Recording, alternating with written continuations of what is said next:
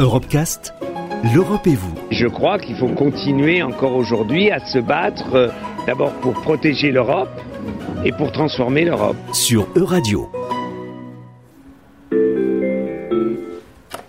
Service coordination, Pauline Jardin, bonjour. Pauline Jardin est chargée de coordination des ressources humaines et logistiques au Conseil départemental de Loire-Atlantique. Assise à son bureau, elle fait son travail tout à fait normalement.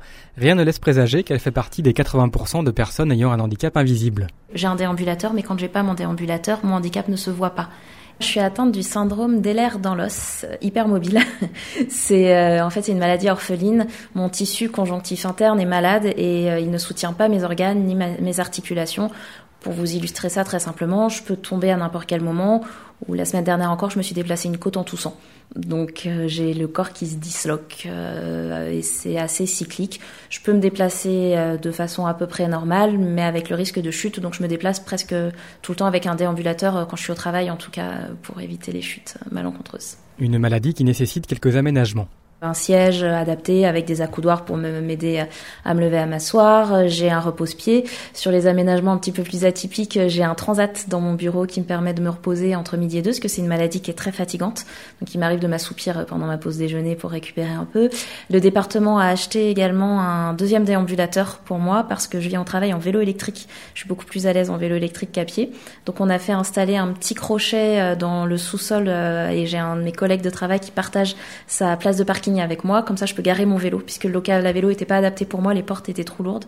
Donc on a installé un crochet, je laisse le déambulateur qui a acheté le département pour moi dans le sous-sol, je mets le vélo et euh, j'intervertis comme ça euh, les, outils. Sinon, euh, le département me permet également de me rendre sur si je veux aller à Saint-Nazaire ou à, ou Pornic ou à Châteaubriand pour des réunions. j'ai plusieurs options. Je peux prendre le train et dans ces cas-là, j'ai un taxi qui me fait qui me fait le transfert en fait de chez moi ou de mon lieu de travail jusqu'à la gare. Ou si la zone n'est pas du tout couverte, pas accessible pour moi par le train, le taxi m'emmène directement là-bas selon selon mes besoins.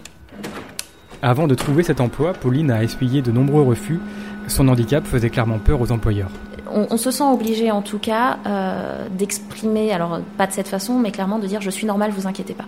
Je suis normale, euh, je, je, ne suis pas idiote, je peux réfléchir, euh, je, je vais pas ou enfin je vais pas vous claquer entre les doigts euh, au bout de 10 minutes et vous pouvez me parler comme à quelqu'un de normal. Difficile alors de prendre confiance et de trouver sa place dans la société. On vit dans un moule qui est pas fait pour nous en fait où on essaye de un carré qui essaye de se faire une place dans un dans un cercle donc euh, c'est assez frustrant parce qu'on sent qu'on est capable de plein de choses. On sent que si on nous donnait la chance et les outils de faire certaines choses, on serait capable de soulever des montagnes mais finalement on se sent, nul, on se sent inutile, tout petit, inexistant, on n'a pas place. On s'intègre beaucoup par le travail et par l'activité qu'on peut, peut faire et c'est une espèce de grosse revanche que de pouvoir euh, travailler aujourd'hui et puis de m'épanouir, d'être utile et, euh, et de faire fonctionner mon cerveau.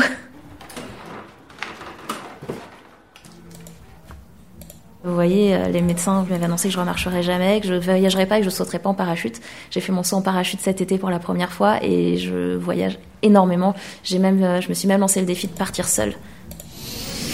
Retrouvez l'intégralité des Europecast sur euradio.fr.